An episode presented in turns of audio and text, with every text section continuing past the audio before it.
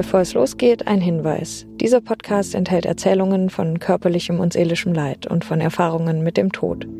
Diese Themen können besonders bei Menschen mit posttraumatischen Belastungsstörungen negative Emotionen oder Erinnerungen hervorrufen.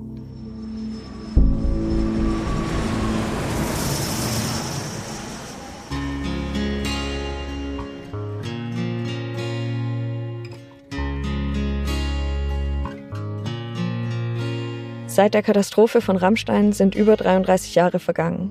Es hat sich viel verändert, gerade was psychische Nachsorge, die Stellung von Opfern in der Gesellschaft und Traumata angeht. Darüber haben wir in den letzten Folgen ausführlich gesprochen. Worüber wir noch nicht gesprochen haben, ist der Ort des Unglücks, die Airbase Rammstein.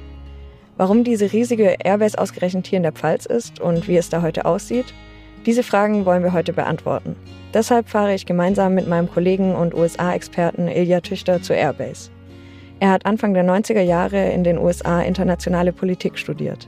Mitte der 90er Jahre kam er zurück nach Deutschland und hat bei der Rheinpfalz angefangen. Als Journalist beschäftigt er sich also schon eine ganze Weile mit politischen Themen rund um die USA. Auch auf der Airbase war er schon mehrfach für verschiedene Berichte. Deshalb stehe ich jetzt hier am Bahnhof in Neustadt an der Weinstraße, wo Ilja Tüchter gleich ankommt. Wir wollen uns heute gemeinsam die Airbase mal ansehen. Ah, hallo Ilja, gut angekommen? Ja, danke. Ihr auch, hoffe ich. Schönen guten Morgen. Guten Morgen. Ja, jetzt geht's mal nach Rammstein. Da zeige ich euch die Airbase.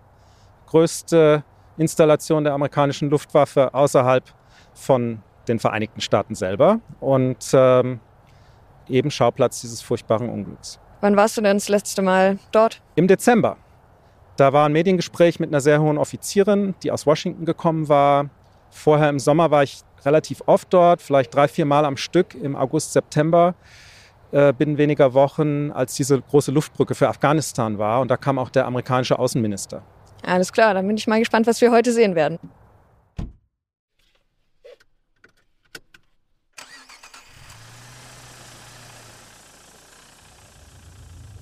Ilja, was erwartet uns denn jetzt äh, auf dem Parkplatz vor der Airbase? Der Parkplatz selber ist jetzt nicht sonderlich spektakulär. Das ist eine Riesenfläche, Asphaltfläche entlang einer Landstraße, die schnurgerade zur Airbase dann führt, zum Westgate. Und auf diesem Parkplatz parken dann eben die Leute, die dahin pendeln, beziehungsweise er wird auch gerne benutzt von den Autobussen der Schulen im Umkreis von Rammstein. Da gibt es ja viele Schulen für die Military Community, deren Familien die Kinder, die da dazugehören, zu den Soldatinnen und Soldaten, den Zivilbeschäftigten. Und die ähm, wenden da auf dem Weg zu den Schulen. Aber den Großteil des Tages sieht man da eigentlich gar nichts. Wie war das denn früher, so in deiner Jugend? Du warst ja großer USA-Fan. Äh, lag das vielleicht auch an der Nähe zur Airbase? In meinem konkreten Fall jetzt weniger, weil ich bin ja an der Weinstraße aufgewachsen. Und da war der Einfluss der Base nicht derselbe wie rund um Kaiserslautern und Rammstein. Ich bin in den 70er, 80er Jahren aufgewachsen und ja, da waren die Amerikaner natürlich Teil des Alltags, insbesondere durch den Fluglärm. Wir hatten regelmäßig Schulunterbrechung, weil einfach der Fluglärm so laut war. Und diese Tiefflüge da über uns wegdonnerten, wo man teilweise die Piloten in der Kanzel sehen konnte vom Schulhof aus, kann ich mich gut dran erinnern. Aber sonst die Präsenz in meinem persönlichen Umfeld war eigentlich eine andere. Wir haben private Beziehungen nach Amerika. Meine Tante war in den 60er Jahren in Kalifornien als Austauschschülerin. Mein Vater hatte einen Austauschschüler aus New York. Da wollte ich natürlich auch mal dann, dann hin als Austauschschüler. Das war so das große Ziel. Und hast du das geschafft? Warst du als Austauschschüler? Ja, ja, ich wurde sogar für ein Stipendium ausgewählt 1987 vom American Field Service und bin dann nach Kansas gekommen, also mitten rein in die USA, in den mittleren Westen. Und wie war die Stimmung sonst in deiner Schulzeit? Waren die anderen Leute eher pro USA sozusagen oder gab es da? Ja, es gab sicherlich so ein Lagerdenken. Ne? Also das war diese Zeit einerseits total pro westlicher Orientierung. Man muss sich ja vorstellen, das war die Zeit des Kalten Krieges. Man hat wirklich noch Angst gehabt, die Sowjetunion könnte uns überfallen, beziehungsweise es gab diese Atomwaffen, die aufeinander gerichtet waren von beiden Seiten. Und ich selber habe das ja auch erlebt. Ich hatte, wie gesagt, diese Tante, die nach Kalifornien als Austauschschülerin gegangen ist. Die lebte dann später in Berlin. Und die habe ich besucht als Kind und habe das dann auch erlebt, wie das war über diese Grenze zur DDR nach Ostberlin. Das war einfach sehr bedrückend, total unfrei. Und jetzt hier, hier links, links, hier links okay. Richtung Autobahn. Genau. ja. Wir fahren jetzt auf die A6. Die führt dann direkt an Kaiserslautern vorbei bis nach Rammstein. Genau, zurück zum Kalten Krieg. Genau. Hat die Tatsache, dass die Amerikaner so präsent waren, dann einfach dazu geführt, dass grundsätzlich die Bevölkerung das gut fand, auch dass sie da waren? Oder gab es da auch Gegner? Ja, ich habe eben nur die Hälfte erzählt. Eigentlich, es gab natürlich gerade in den 80er Jahren die Polarisierung schon gerade wegen der Atomwaffen auch, ja, dass es die Friedensbewegung gab und viele Deutsche waren überzeugt, dass Frieden durch Annäherung, durch bessere Beziehungen zum Ostblock viel wahrscheinlicher ist als diese konfrontative Haltung. Und es gab einen guten Teil der Bevölkerung, die das eben auch so pazifistisch gesehen haben und an Friedensdemos teilgenommen haben. Und das hat sich auch in meiner Jugend, sag ich mal, durchaus niedergeschlagen in der Schulbevölkerung. Du hattest so ein bisschen die, äh, heute würde man sagen, Hippen, ja, man nannte das damals die Popper, die dann so gestylt äh, MTV-mäßig mit äh, Gel, Blue Jeans und Madonna-Look vielleicht unterwegs waren. Ähm, und es gab die Ökos, die mit, äh, ich sag's jetzt einfach mal etwas holzschnittartig Birkenstocks und langen Haaren auch unterwegs waren. Und, da sind wir, ähm, glaube ich, auch gerade ja. schon vorbeigefahren. Da war gerade schon das erste Schild. Äh, ja, wir fahren jetzt US. an Kaiserslautern vorbei und da sind natürlich jetzt schon die ersten Orte, die wirklich mit amerikanischer Präsenz auch verbunden werden, ja. Und äh, wir sind jetzt auch in Höhe der Innenstadt auf der Autobahn A6. Wenn man links rüber guckt, sieht man den Betzenberg. Erster FCK hat natürlich nichts mit den Amerikanern zu tun. Kommen dann zu den Spielen die Amerikaner bestimmt, oder? Ja, die Amerikaner, die hier leben, sind fester Teil des Alltags der Pfälzerinnen und Pfälzer. Ja? Die leben in den Dörfern, die ähm, kaufen einen Kaiserslautern, die gehen in die Bars. Stichwort Bars, so hat es natürlich angefangen. Ja? Also nach dem Krieg äh, war Kaiserslautern durchaus auch als Sündenbabel verrufen, weil die amerikanischen Soldaten dann eben ja, zum Spaß haben in die Stadt gegangen sind, mal einen zu trinken und so. Und äh, ja, ja. ja, hier ist auch die Ausfahrt jetzt Rammstein-Miesenbach, ne? Da fahre ich jetzt. Ähm, genau, hier links ist Nahnstein.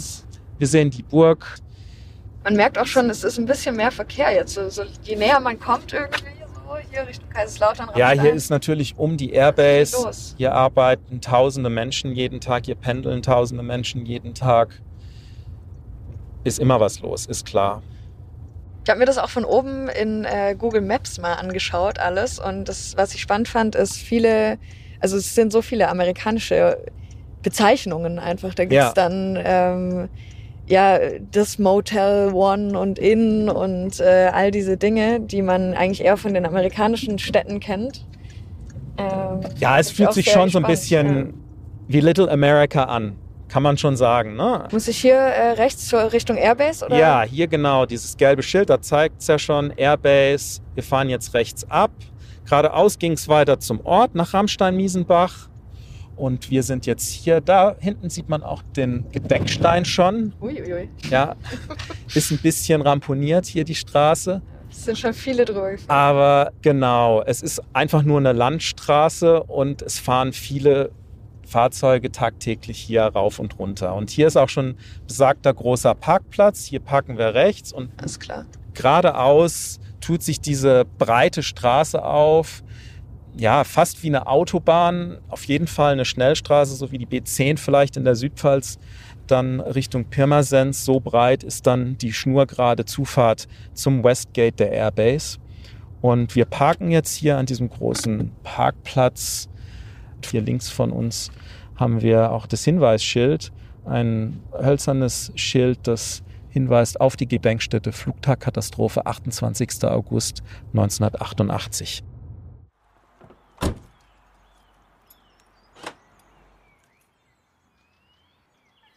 Wir sind hier ein paar hundert Meter vor den Toren, vor dem Westtor der Airbase Rammstein. Über uns die Einflugschneise zum, zur Landebahn. Da ist gerade eben auch schon eine große Transportmaschine über uns geflogen. Hier ist auch reger Verkehr. Da ist ja viel Logistik einfach auch für die Airbase unterwegs. LKWs fahren, PKWs. Es ist super viel los. Wir haben auch wirklich versucht, einen Termin auf der Airbase zu bekommen. Hätte auch fast geklappt, aber äh, der Krieg in der Ukraine im Frühjahr 2022 hat uns letztendlich einen Strich durch die Rechnung gemacht. Was steckt da dahinter? Warum konnten die Verantwortlichen uns nicht einladen, Ilja? Hier ist militärisches Sperrgebiet und natürlich wird über die Airbase Rammstein auch die Logistik der NATO für die Verteidigung der Ukraine abgewickelt. Das heißt, es werden Soldaten an die Ostflanke der NATO verlegt. Es sind nochmal 7000 zusätzliche amerikanische Soldaten in den letzten Wochen nach Europa beordert worden. Und die werden dann nach Polen geflogen, nach Rumänien geflogen. Wir haben ja auch Waffen wahrscheinlich, die dorthin transportiert werden. Darüber wissen wir keine Details. Das unterliegt alles dem militärischen Geheimnis. Aber das ist jetzt auch nicht so ungewöhnlich.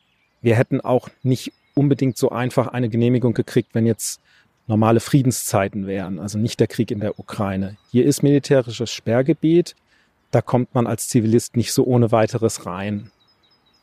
Und das Unglück selbst, das sehen die ja auch oft nicht so wirklich als ihr eigenes Unglück jetzt in Anführungszeichen, weil es ja eben eine italienische Flugstaffel war. Denkst du, das hat auch ein bisschen was damit zu tun, dass sie uns da nicht reingelassen haben? Nein, das glaube ich nicht. Ich glaube, dass ganz ehrlich Trauer um die Opfer bei den Amerikanern, die hier leben, genauso existiert wie unter der restlichen pfälzischen Bevölkerung. Die Amerikaner sehen das nicht als ihr Unglück, so wie vielleicht viele Pfälzer bis heute das als das Unglück der Amerikaner bei den Amerikanern sehen, es war ja eine Flugtagshow für die ganze Bevölkerung. Ja. Es war ein deutsch-amerikanisches Volksfest und für die Amerikaner ist es ein Unglück, eine Katastrophe, ein Unfall, der sich eben ja auf ihrer Airbase zugetragen hat, aber sie sehen sich nicht als verantwortlich für dieses Unglück.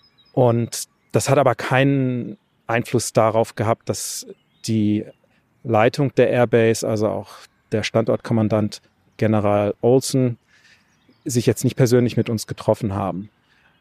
Da geht es eigentlich darum, dass die mir gesagt haben, Ilja Tüchter, was kann ich da persönlich dazu beitragen? Ich war damals nicht dabei. Wir haben in erster Linie natürlich Zugang uns gewünscht, um auch für unsere Zuhörerinnen und Zuhörer beschreiben zu können, was ist das für ein Ort, damit die Leute sich vorstellen können, was bleibt heute von dem Ort, wo diese Katastrophe stattgefunden hat. Du warst ja auch schon ein paar Mal dort. Wie sieht's denn dort aus? Ja, eigentlich sehr unspektakulär. Ähm, man hat natürlich schon das Gefühl, man kommt jetzt in einen besonderen Ort, allein weil alles abgezäunt, abgegrenzt ist. Du musst dich vorher anmelden. Du brauchst jemanden, der dich abholt und durch das Gate, also hier am Westgate bin ich schon öfter durchgekommen, um da durchzukommen, brauchst du einen Passierschein, der auf dich persönlich ausgestellt wird. Das macht dann in unserem Fall, wir sind Journalisten, die Pressestelle.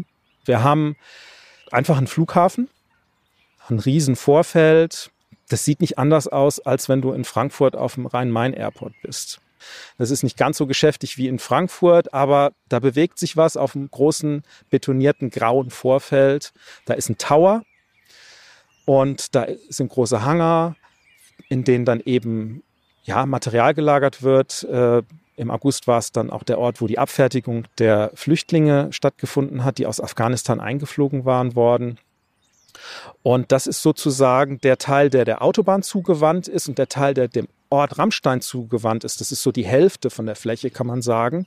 Das sind einfach Gebäude. Es sieht so ein bisschen langweilig auch aus, sind jetzt nicht sonderlich schicke sehr funktionale Gebäude, wie sie eben ja auch auf Bundeswehrkasernen üblich sind, sage ich jetzt mal. Es gibt ein, zwei Gebäude, die ein bisschen rausragen, ja, das NATO-Hauptquartier. Ja, wie eine amerikanische Kleinstadt. Die Straßen sind ein bisschen breiter als in den Orten drumherum in Rammstein.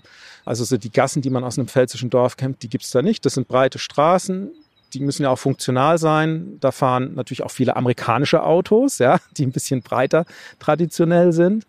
Und äh, ja, viel Büroraum halt. Es gibt einen Supermarkt, es gibt einen Kinobereich, einen Theaterbereich, natürlich auch für äh, soziale ja, Zusammenkünfte. Es gibt einen Offiziersclub. Was, ähm, was sind denn das für Gebäude? Was passiert da drin? Was wird da gemacht? In erster Linie wird da das Militär verwaltet. Und es werden die Flugbewegungen hier der Airbase kontrolliert, befohlen ausgeführt. Es wird natürlich auch irgendwo die ganze Präsenz der Amerikaner hier verwaltet. Es gibt ein Steuerbüro. Es gibt auch äh, einen Supermarkt, wo man einkaufen kann.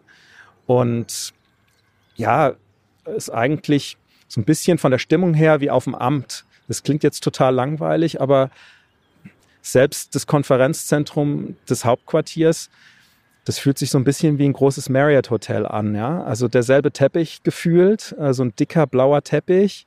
Es gibt einen ganz schicken Raum, das so das Lagezentrum ist, wo dann die hohen Generäle auch in einem abhörsicheren Raum sich befinden. Und wenn hier Treffen sind von Politikern auch, also zum Beispiel der deutsche Außenminister und der amerikanische treffen sich hier, wie im vergangenen September, wo ich dann auch dabei war. Da durften wir für die ersten zwei, drei Minuten uns das angucken, wie die aufeinander zukommen. Ja, da kommt dann der deutsche Außenminister Heiko Maas war das damals von der einen Seite und äh, Tony Blinken, der amerikanische Außenminister von der anderen Seite. Die laufen einander zu in ihren dunklen Anzügen, haben an ihren Lapels natürlich die Pins mit den Farben der deutschen Fahne und der amerikanischen Fahne und schütteln sich die Hände. Wir machen dann Fotos und ja, wir haben jetzt schon viel darüber geredet, ähm, dass hier viel Logistik und Startslandungen von Flugzeugen und so weiter stattfinden.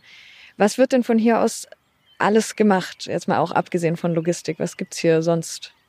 Das Allermeiste ist geheim. Insofern kann ich jetzt nicht erschöpfend darüber Auskunft geben. Ich kann mutmaßen, dass zum Beispiel militärisches Gerät, auch diese Panzerabwehrwaffen, die wir jetzt im Ukraine-Krieg gesehen haben, dass da Flugzeuge hier landen, die über uns gerade fliegen oder geflogen sind, in Rammstein zwischenlanden, bevor sie dann weiterfliegen nach Polen. Und die haben dann Sachen geladen aus den USA.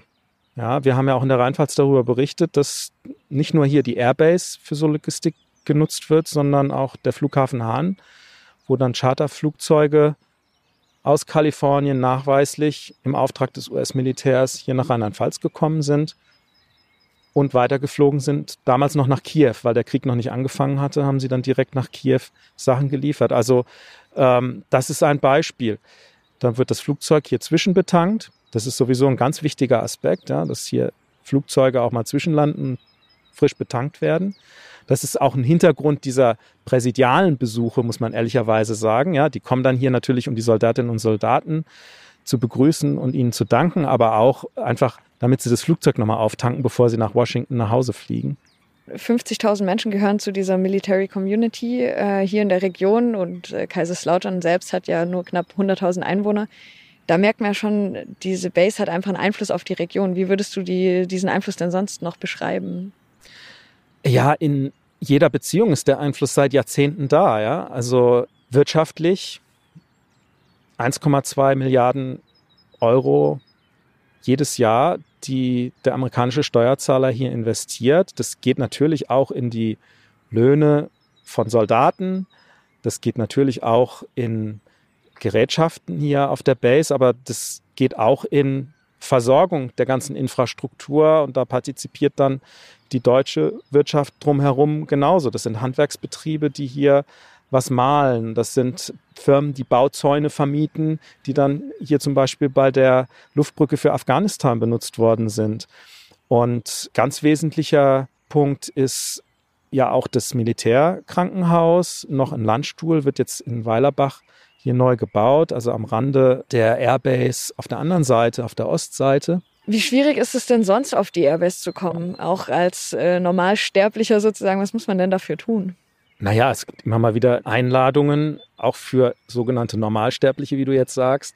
Also wenn du jetzt rein wolltest als nicht Journalistin der Rheinpfalz, sondern vielleicht als Rheinland-Pfälzerin, eher schwierig. Wenn du jetzt nicht einen konkreten Termin dort hast, wo du eine Einladung hast. Vielleicht für eine Feierstunde, vielleicht weil du Mitglied eines Vereins bist, der eine Aktion macht mit äh, einer Gruppe auf der Base. Aber es gibt natürlich regelmäßige Besucher, also das ist schon institutionalisiert. Auch die Verwaltung hier der Ortschaften drumherum, die haben regelmäßige Kontakte hier auch zu der Verwaltung. Das ist beiden Seiten unheimlich wichtig. Die Amerikaner treffen sich regelmäßig mit den Vertretern der rheinland-pfälzischen Landesregierung. Da fährt dann auch der General mal nach Mainz in die Staatskanzlei oder auch umgekehrt. Ja. Also es kommt dann darauf an, ob hier gerade aktuell auch was ist, was gezeigt werden muss, was man zeigen will, was man teilen will. Zum Beispiel eben in dieser Phase, als die Luftbrücke war, wo ja eben unheimlich viel auch gemeinsam für diese Luftbrücke getan wurde. Es wurde Essen, es wurden Bauzäune, es wurden Zelte und so weiter hier aus der deutschen Bevölkerung zur Verfügung gestellt, Spielzeug für die Kinder. Das hat man dann gemeinsam koordiniert und da kommen dann natürlich auch ganz normale Bürgerinnen und Bürger dann mal hier auf die Base. Aber apropos General, der hat uns ja ein Statement zugeschickt zum Rammstein-Unglück 1988 der General Joshua M. Olsen, wie kann man sich dann seine Position an der Airbase vorstellen? Was, wie wichtig ist er für die, für die Airbase? Naja, er ist der oberste Befehlshaber und damit sowas wie der Vater der Kompanie auch. Ne? Also der ist der letztendlich Verantwortliche und er ist sehr beliebt ähm, aus guten Gründen. Er kennt sich auch sehr gut aus. Ist nicht sein erster Auftrag hier als Offizier, das ist übrigens sehr üblich äh, in der Air Force. Also ein hoher Air Force Offizier, der nicht mal in Rammstein war, sei es als Soldat oder Kadett äh, in der Anfangszeit seiner oder ihrer Laufbahn, das gibt's eigentlich nicht. Ne? Also äh, weil Rammstein so super wichtig ist.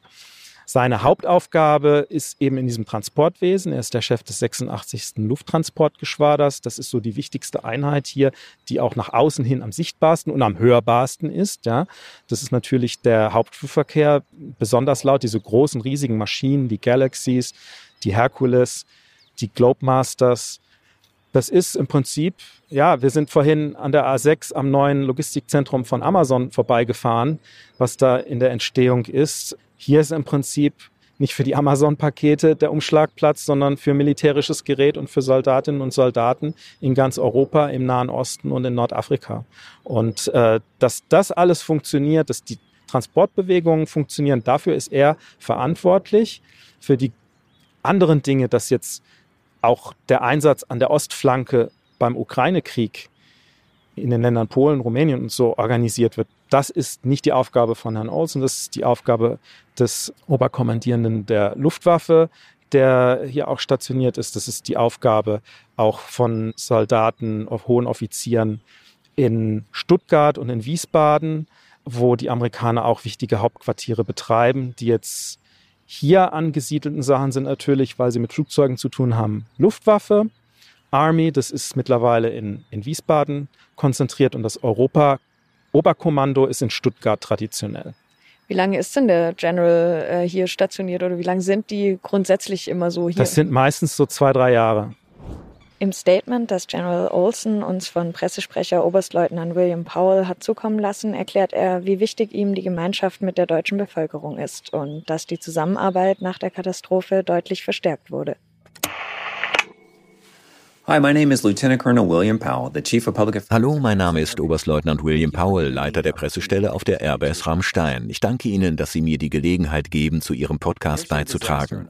Die Katastrophe des Flugtags am 28. August 1988 war ein tragisches Ereignis, das für viele Menschen Schmerz und Leid bedeutet hat. Es ist vielen bis heute im Gedächtnis geblieben. Obwohl der Unfall am Flugtag 88 der schlimmste in der Geschichte Rammsteins war, brachte er in den folgenden Monaten und Jahren auch Veränderungen Veränderungen im Katastrophenschutz mit sich. Innerhalb von zwei Jahren nach dieser Tragödie wurden die Vereinbarungen über gegenseitige Hilfe zwischen der militärischen Gemeinschaft und den zuständigen Gemeinden des Gastlandes koordiniert und unterzeichnet. Die Tragödie brachte das US-Militär und die deutschen Ersthelfer zu regelmäßigen Übungen und zum fachlichen Austausch zusammen, was letztlich unseren Katastrophenschutz verbesserte. Im Jahr 2014 wurde zum Beispiel eine große Unfallübung durchgeführt. Bei dieser Übung Übung wurden die Fähigkeit deutscher und amerikanischer Ersthelfer getestet, auf einen schweren Unfall zu reagieren. Selbst damals, 26 Jahre später, haben wir noch Lehren aus dem Unfall 1988 gezogen. Es gibt noch viele andere Beispiele, bei denen die Partnerschaft genutzt wurde, um potenziell Leben zu retten und einander zu helfen, wie bei der Evakuierung aus Afghanistan im Jahr 2021, dem Werksbrand in Otterberg 2020 und den Unfällen auf der Autobahn 2019. Die Tragödie des Flugtags 88 war auch Anlass für die Bildung einer Therapiegruppe, die Familien, die einen geliebten Menschen verloren haben, Menschen, die bei dem Unfall verletzt wurden und Ersthelfer zusammenbrachte. Die Arbeit mit der Therapiegruppe half, Erfahrungen der Trauer in solche der Akzeptanz zu verwandeln. Sie half, Beziehungen zu knüpfen, die sich von anfänglicher Hartnäckigkeit zu Freundschaft und Einfühlungsvermögen entwickelten. Wir alle leben in dieser Gemeinschaft zusammen, als Arbeitskollegen, Freunde und Nachbarn. In dieser Gemeinschaft ist es wichtig, sich gegenseitig zu unterstützen. Oberst Adebel Eckert, der während der Flugtag 88 Einsätze als Kommandant vor Ort war, sagte einmal, wir haben diese Katastrophe als Gemeinschaft bewältigt. Deutsche und Amerikaner, Armee und Luftwaffe, Zivile und Militärs, gemeinsam. Das gilt auch heute noch. Die Airbase hat eine Fläche von etwa 15 Quadratkilometern, zwei Landebahnen, beide sind ungefähr drei Kilometer lang. Über 50.000 Menschen gehören hier zur sogenannten Military Community Kaiserslautern-Rammstein. Also die Soldaten mit Familien, aber auch zivile Beschäftigte und so weiter. Warum ist die Airbase denn jetzt eigentlich so groß? Warum brauchen wir hier so viele Leute? Vielleicht nochmal zu den 50.000. Also das ist wirklich diese ganze Region. Ja, die sind jetzt nicht alle hier in Rammstein. Das ist verteilt hier über die ganze Region. Es sind Tausende, die hier auf der Airbase auch arbeiten. Warum ist die so groß? Es ist einfach schlicht und ergreifend notwendig, so viele Leute zu haben, um einen Flugbetrieb zu organisieren. Ja, also da sind jetzt nicht nur Soldatinnen und Soldaten, die da sind zum Kämpfen mit der Waffe in der Hand. Ja, das ist eher die Army dann in Wiesbaden, sondern um einen Flugbetrieb aufrechtzuerhalten. Das musst du dir vorstellen, wie auch auf dem Rhein-Main-Airport. Da kommen ja jeden Tag morgens zur Schicht alle möglichen Leute, die Sicherheitspersonal sind, die in der Küche arbeiten, um die Leute zu verköstigen, die für technische Dinge zuständig sind, die Spezialisten sind vielleicht für die Betankung. Und solche unterschiedlichen einzelnen Arbeiten müssen bis hin zum Tower, wo jemand sitzt und diese ganze Technik bedient, diese ganzen Leute müssen vorgehalten werden, um einen Flugbetrieb zu machen. Warum ist er so groß geworden, ist vielleicht auch noch eine interessante Geschichte, die natürlich mit der Geschichte des Kalten Kriegs zu tun hat. Ja, die Amerikaner sind Ende der 40er Jahre zu der Überzeugung gelangt, dass sie ihre für den Kriegsfall mit der Sowjetunion und mit dem Ostblock ganz entscheidende Luftwaffenverteidigung, dass sie die besser an einem Ort stationieren, der geschützt ist. Und da hat man gesagt, links des Rheins, westlich des Rheins, also in unserem Rheinland-Pfalz zum Beispiel. Warum jetzt hier schon die Wehrmacht, die deutsche Luftwaffe hatte hier Flugzeuge und sie haben im Krieg auch die Autobahn, über die wir gerade eben gefahren sind, die gab es damals schon, äh, in einem Teilausbau zumindest, benutzt als äh, Start- und Landebahn. Ja, die war so breit, dass man da diese Flugzeuge, wie wir sie heute haben, könnten da vielleicht auch landen, nur schwerlich, weil da die ganzen Leitplanken sind. Aber ähm, von der Breite her ginge das durchaus, so eine Notlandung. Und das haben die tatsächlich im Krieg so gemacht.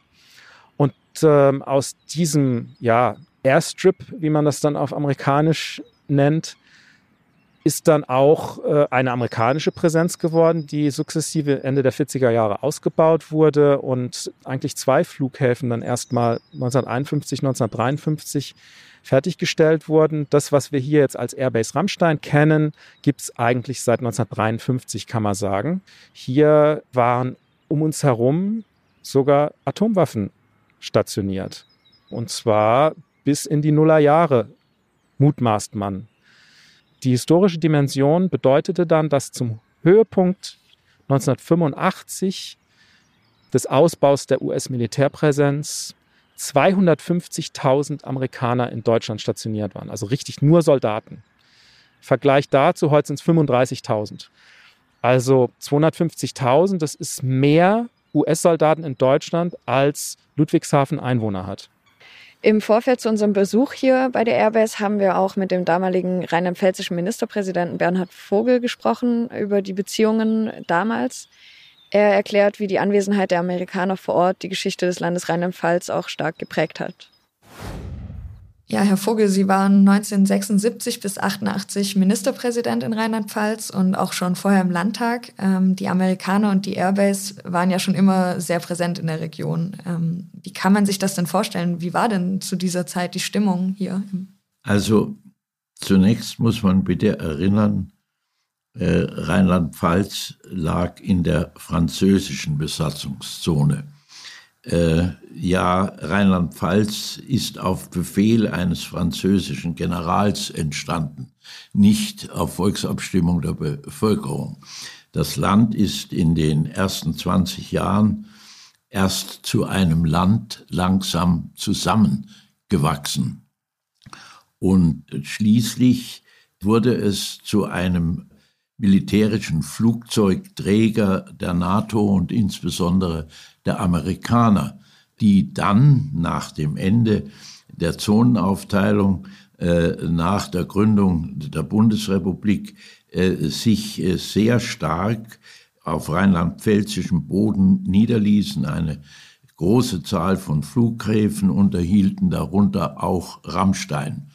Zunächst war Rammstein nicht wie heute der größte Flughafen außerhalb Amerikas, sondern nur einer unter vielen. Welchen Eindruck hatten Sie denn von der Stimmung zwischen äh, den rheinland-pfälzischen Bürgern und den Amerikanern vor Ort? Also äh, auch die Stimmung zwischen den Deutschen und den Amerikanern hat sich natürlich im Laufe der Jahrzehnte verändert.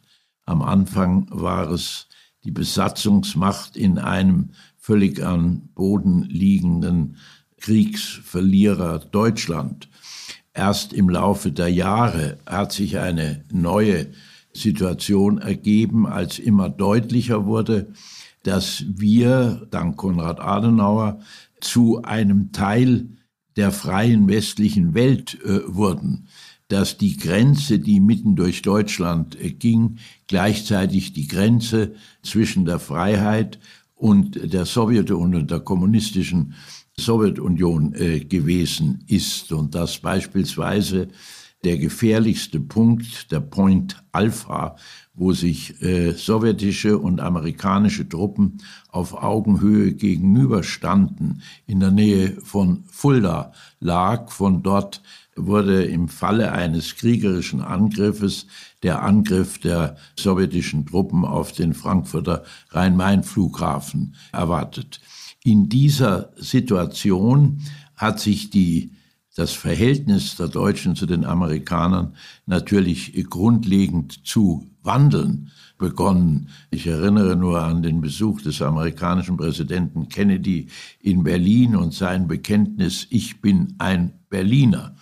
Was äh, die Pfalz betrifft, so äh, wuchsen zwar die Sorgen um den mit Rammstein verbundenen Fluglärm, den man natürlich nicht wollte. Wie hat sich das dann noch weiterentwickelt?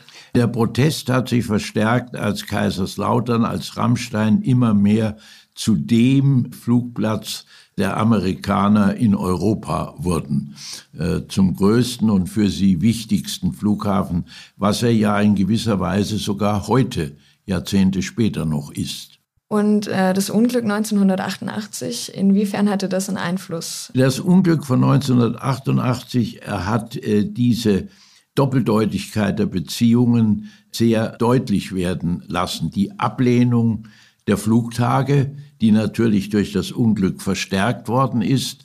Äh, darunter haben aber die persönlichen Beziehungen von Mietern und Vermietern und von äh, Freundschaften, die entstanden waren, natürlich Gott sei Dank nicht gelitten. Und das war ja auch meine Absicht, deutlich zu machen, dass wir wollen, dass amerikanische Truppen auf deutschem Gebiet stationiert sind was nicht alle wollten. Es gab ja immer wieder auch Neutralisten, die äh, sich denken konnten, Deutschland könne neutral zwischen dem kommunistischen Block im Osten und den Amerikanern im Westen sein. Das heißt, die Präsenz der Amerikaner vor Ort wurde größtenteils nicht in Frage gestellt. Nein, die wurde nicht in Frage gestellt. Es wurde nur natürlich dringend gefordert, keine Flugtage zu machen. Die haben ja dann auch jahrelang nicht mehr stattgefunden. Verständlicherweise. Wenn man über die Meinung der Leute vor Ort auf die Airbase spricht, darf man das Thema Fluglärm nicht auslassen. In den frühen 2000ern, als die Airbase um eine Landebahn erweitert wurde, haben sich einige Bürgerinitiativen gegen den Fluglärm gegründet. Inzwischen gibt es nur noch eine, die Bürgerinitiative gegen Fluglärm, Bodenlärm und Umweltverschmutzung.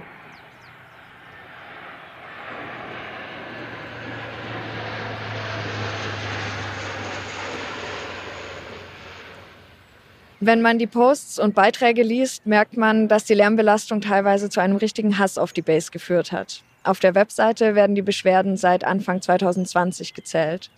Über 100.000 wurden demnach von etwa 800 Personen abgesetzt. Die Bürgerinitiative spricht beim Fluglärm von einer Dreifachbelastung.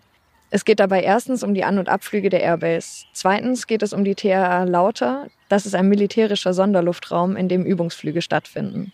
Und drittens geht es um die sogenannte Polygone. Das ist ein Luftraum in Form eines Vielecks, daher auch der Name, der sich über die Westpfalz bis nach Frankreich erstreckt. Hier kann die elektronische Koordination im Luftkampf geübt werden. Dass das zu viele Lärmquellen auf einmal sind, findet auch die lokale Politik, die immer wieder unter anderem durch Resolutionen versucht, gegen die Lärmquellen vorzugehen. Die Leute von der Initiative dokumentieren auf ihrer Webseite detailliert alle Überflüge und den Fluglärm, dem sie ausgesetzt sind. Sie zeigen die Zahlen auch im Vergleich zu anderen Regionen. Denkst du, daran könnte sich in nächster Zeit tatsächlich etwas ändern? Eher nicht. Natürlich kann sich immer was ändern. Es ist eine Frage des politischen Willens. Realistisch ist es wahrscheinlich nicht, denn allein natürlich die Belastung hier durch die Airbase, das ist ein kompletter Flughafen. Auch in der Stadt Kaiserslautern selber muss man sagen, wenn dann so ein großer Flugtransporter über die Stadt düst, das hat schon Lärm, das nimmt man wahr.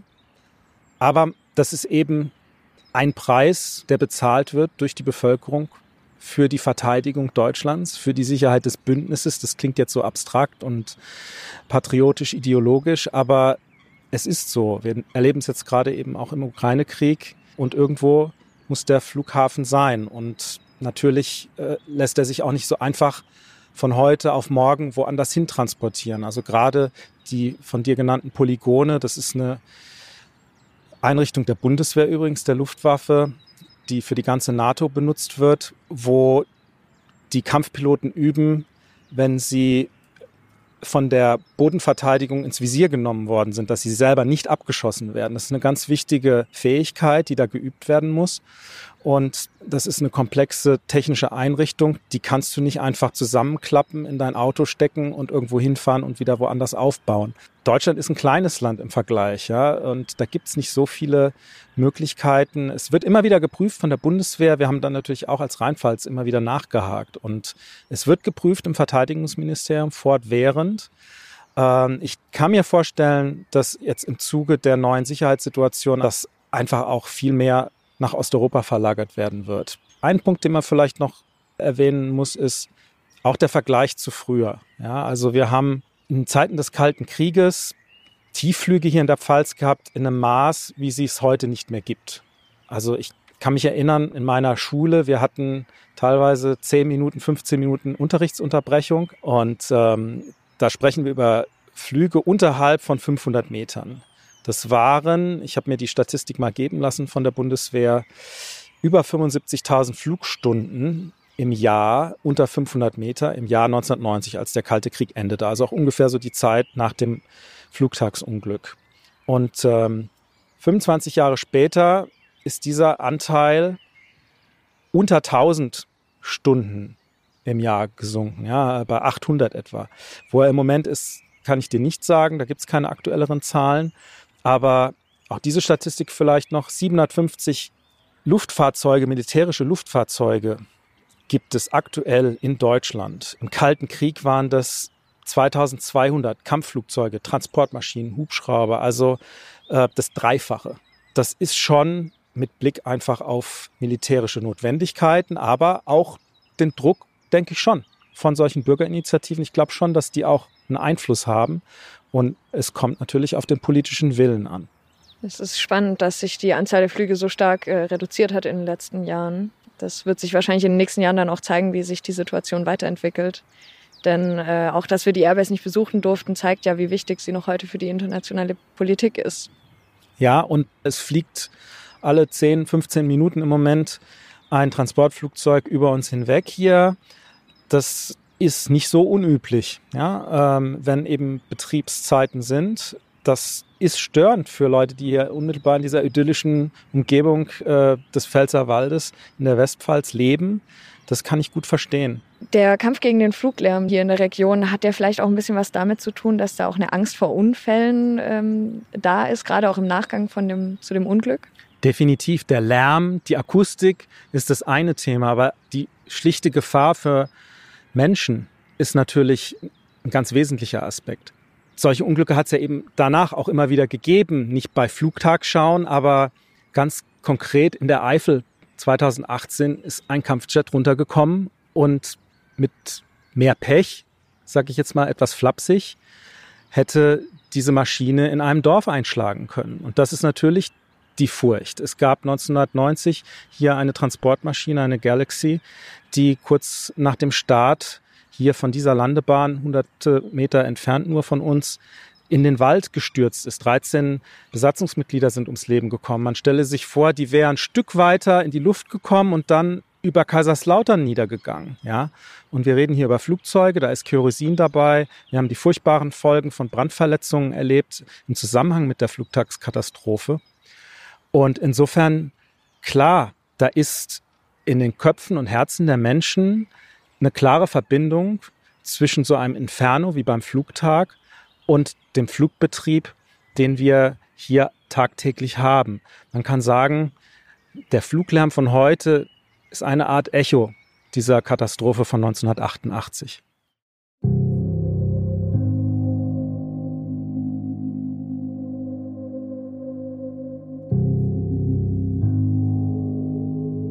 Das war die vierte Folge von Die Katastrophe von Rammstein, was vom Flugtagunglück 1988 geblieben ist. Ein Rheinpfalz-Podcast. Wenn ihr mehr erfahren wollt, findet ihr weitere Infos zum Unglück unter rheinpfalz.de-rammstein und auf Instagram unter Katastrophe von Rammstein-podcast. Und in der nächsten Folge? Langsam ist das Bewusstsein in Deutschland gewachsen, dass da auch der sogenannte Seelenschaden um es mal volkstümlich zu sagen, einer Entschädigung bedarf. Es gibt keine unbürokratische Hilfe. Jede Hilfe, die von Staatswegen, Landesregierung, wer auch immer geleistet wird, ist bürokratisch.